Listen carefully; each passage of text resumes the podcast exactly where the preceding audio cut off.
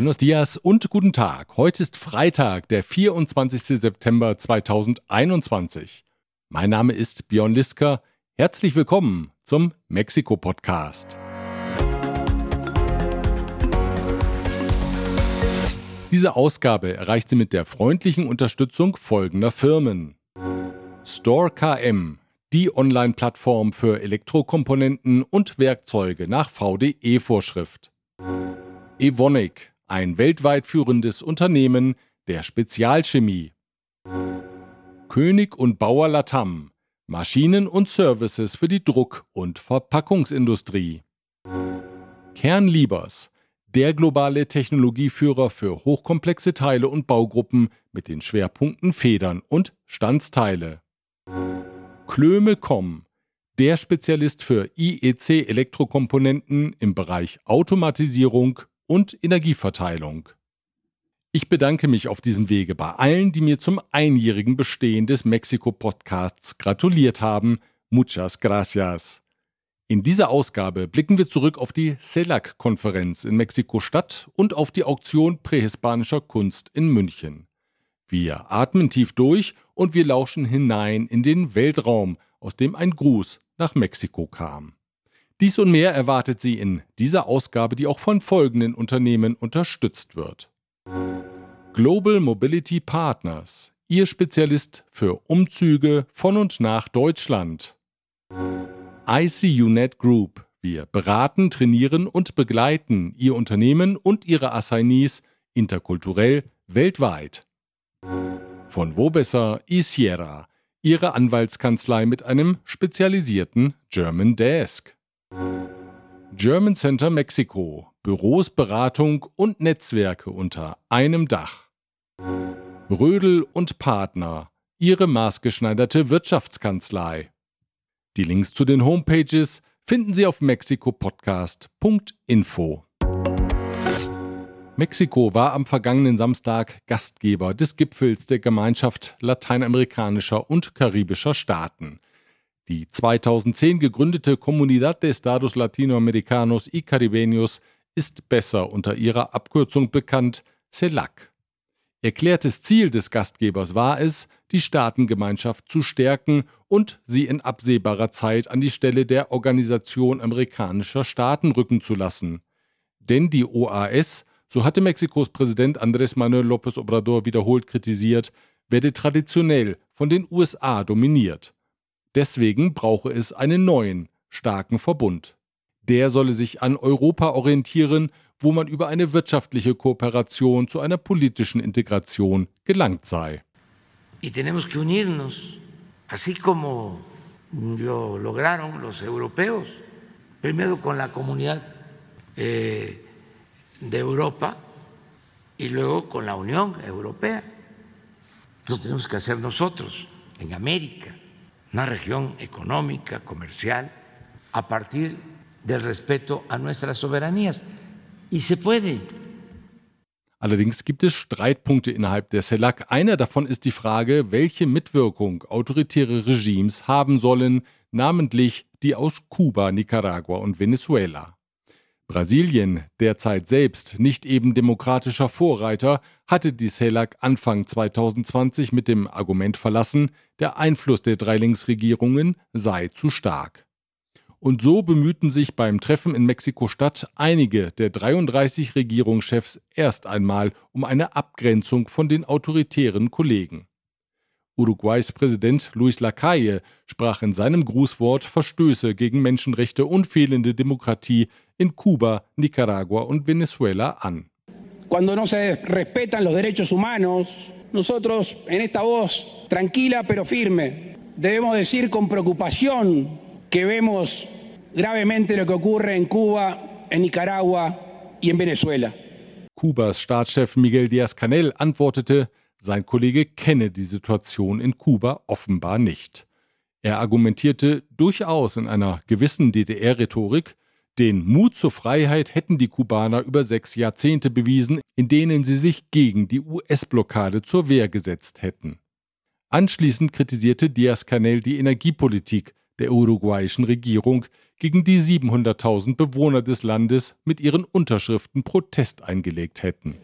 La mención a Cuba que hizo el presidente de la calle denota su desconocimiento de la realidad. El coraje y la libertad del pueblo cubano se han demostrado durante seis décadas frente a la agresión y el bloqueo de Estados Unidos. Uruguays Präsident Lacalle ergriff erneut das Wort und sagte, in seinem Land könne die Opposition Unterschriften gegen Maßnahmen der Regierung sammeln. Eben dies sei der Unterschied zu Kuba. En mi país, por suerte, la oposición puede juntar firmas. En mi país, por suerte, la oposición tiene resortes democráticos para quejarse. Esa es la gran diferencia con el régimen cubano. Der Präsident von Paraguay, Mario Abdo Benitez, kritisierte die Situation in Venezuela. Die Teilnahme von Nicolás Maduro am Gipfel, das wolle er gleich klarstellen, bedeute in keiner Weise die Anerkennung der Linksregierung in dem Land. Mi presencia en esta cumbre en ningún sentido ni circunstancia representa un reconocimiento al gobierno del señor Nicolás Maduro. No hay ningún cambio de postura de mi gobierno y creo que es de caballeros decirlo de frente. Nicolás Maduro erhöhte sofort die Lautstärke und wedelte mit dem Zeigefinger durch die Luft. Wann immer Paraguays Präsident dies wolle, könne man über Demokratie diskutieren, rief er empört. Y yo le digo al presidente de Paraguay, ponga usted la fecha, el lugar y la hora para un debate sobre democracia en Paraguay, en Venezuela y en América Latina. Y estamos listos para darlo. Ponga usted el lugar. Eine engere Zusammenarbeit und Stärkung der CELAC war ob dieser rhetorischen Scharmützel obsolet. Als Fazit der Veranstaltung bescheinigte die Washington Post den lateinamerikanischen Staaten einen Gemeinschaftssinn, der gegen Null tendiere. Die USA übrigens spielten kaum eine Rolle bei dem Treffen, dafür aber hatte Chinas Staatspräsident Xi Jinping einen Auftritt.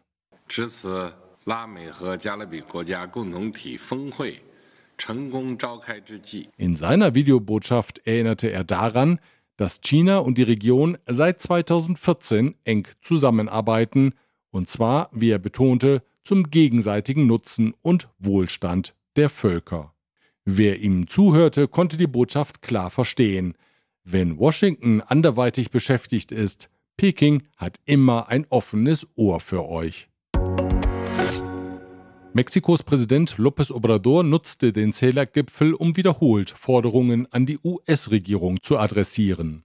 Die USA mögen die Blockade gegen Kuba beenden, die Migranten und Flüchtlinge aus Zentralamerika und der Karibik aufnehmen, die derzeit im Grenzbereich zwischen Mexiko und den USA ausharren, und die USA möge den armen Staaten Lateinamerikas mehr Impfdosen spenden, sagte er. Der neue US-Botschafter in Mexiko, Ken Salazar, äußerte seine Ablehnung vorsichtig. Diplomatisch eben, das ist ja auch sein Job. Mexiko und die USA sollten sich auf die konkreten gemeinsamen Ziele konzentrieren und keine Nebenkriegsschauplätze eröffnen, sagte er sinngemäß. Was Kuba angehe, werde die US-Regierung weiter darauf drängen, auf der Insel die Demokratie einzuführen, sagte Salazar. López Obrador legte dennoch auch in den folgenden Tagen unbeirrt immer wieder nach. Am gestrigen Donnerstag forderte er einmal mehr, der hegemoniale Einfluss der USA auf Lateinamerika müsse ein Ende haben. No puede una nación intervenir en las decisiones de otros pueblos. Tiene que haber respeto, tiene que garantizarse el principio de la no intervención y de la autodeterminación de los pueblos. Im Gegensatz zur geringen Attraktivität der CELAC übt das nordamerikanische Abkommen USMCA durchaus eine Magnetwirkung aus. Der britische Regierungschef Boris Johnson hat jetzt durchblicken lassen, dass Großbritannien erwägt, sich dem regionalen Vertrag anzuschließen. Weil man in London verstanden hat, dass ein Freihandelsabkommen mit Großbritannien für die USA derzeit keine Priorität hat, will man offenbar auf diesem Wege Anschluss finden. Ob das Vorhaben überhaupt realistisch ist oder doch eher eine Schnapsidee, das wird sich zeigen. Aus der US-Regierung verlautete bereits, eine Klausel über weitere Beitritte sei in dem Vertragswerk gar nicht vorhanden. Auch Präsident López Obrador gab sich zurückhaltend. Er sagte, aus seiner Sicht solle am derzeitigen Status quo des nordamerikanischen Vertrages nichts geändert werden. Trotz der Proteste der mexikanischen Regierung hat das Münchner Auktionshaus Hirschnachfolger am Dienstag die Versteigerung prähispanischer Fundstücke durchgeführt. Insgesamt kamen 324 Stücke zur Versteigerung, 67 von ihnen stammten aus dem Gebiet des heutigen Mexiko. Medienangaben zufolge wurden davon 36 Stücke ersteigert. Das teuerste Stück, eine Gesichtsmaske der Olmeken, für die 100.000 Euro aufgerufen waren, fand keinen Abnehmer. Während der Versteigerung äußerten die Kulturministerin Alejandra Frausto und Regierungssprecher Jesus Ramirez auf ihren Kanälen in den sozialen Netzwerken Kritik an der Auktion. Ramirez sprach von einem gesetzeswidrigen Handel mit dem Kulturerbe des Landes und von einer kriminellen und kolonialen Praxis. Zahlreiche andere lateinamerikanische Regierungen wandten sich ebenfalls gegen die Auktion. Ihre Botschafter in Berlin machten dies am Dienstag bei einer gemeinsamen Pressekonferenz deutlich. Wie berichtet, hatte Mexikos Botschafter Francisco Quiroga der Eigentümerin des Auktionshauses, Franziska Bernheimer, bei einem persönlichen Besuch eine Protestnote gegen die geplante Versteigerung überreicht. Die hatte aber offenkundig keine Wirkung, auch wenn es eine ganz besondere Beziehung zwischen Mexiko und der Familie Bernheimer gibt, worauf jetzt die FAZ hingewiesen hat. Der Großvater von Franziska Bernheimer, nämlich der Kunstsammler Otto Bernheimer, saß 1938 gemeinsam mit seinen Söhnen im Konzentrationslager Dachau. Sie alle kamen nur durch die Intervention der mexikanischen Regierung frei, denn Otto Bernheimer war mexikanischer Honorarkonsul. Angesichts dieser Familienhistorie überrascht es dann doch, dass die Eigentümer des Auktionshauses offenkundig nicht den Dialog mit Vertretern der aktuellen mexikanischen Regierung gesucht haben. Präsident López Obrador hat eine Volksabstimmung über eine Nationalisierung der Lithiumvorkommen angekündigt. Details will er in der nächsten Woche bekannt geben. Ein großes Lithiumvorkommen wird seit Jahren von einem internationalen Firmenkonsortium in Sonora erschlossen. Federführend sind Unternehmen aus China und Kanada. Lithium gilt als weißes Gold oder Öl der Zukunft. Das Leichtmetall wird unter anderem für die Fertigung moderner Lithium-Ionen-Akkus benötigt, wie sie in Smartphones, Laptops und Elektroautos verbaut werden. Die Staatsanwaltschaft ermittelt gegen 31 Wissenschaftler des Staatlichen Rates für Wissenschaft und Technologie CONACYT. Die Ermittler werfen den CONACYT-Mitarbeitern vor, bei der Organisation und Durchführung von Wissenschaftsforen Gelder in Höhe von 244 Millionen Pesos unterschlagen zu haben.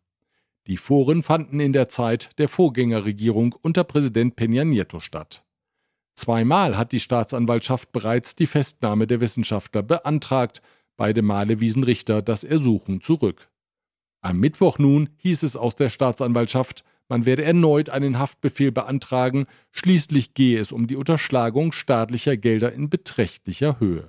Außerdem bestehe Fluchtgefahr.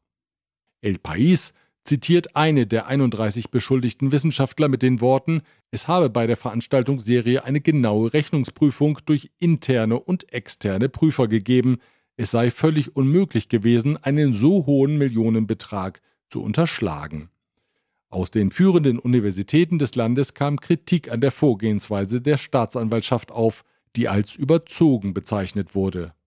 In Netzwerken von Wissenschaftlern wird derweil zu Unterstützungsaktionen aufgerufen, so heißt es in einem Aufruf, es handele sich in diesem Fall nicht um eine der berühmten Lagunen des mexikanischen Rechtsstaates, vielmehr sei er ein Beleg dafür, dass die Staatsanwaltschaft instrumentalisiert werde. Die wiederholten Angriffe auf die Wissenschaftscommunity seien inakzeptabel, heißt es weiter. Noch einmal tief durchatmen sollten Sie, bevor Sie die nächste Meldung hören, besonders wenn sie im Großraum von Mexiko-Stadt leben. Die Weltgesundheitsorganisation WHO hat nämlich in der vergangenen Woche die noch gerade akzeptablen Grenzwerte für Schadstoffe in der Luft deutlich nach unten korrigiert.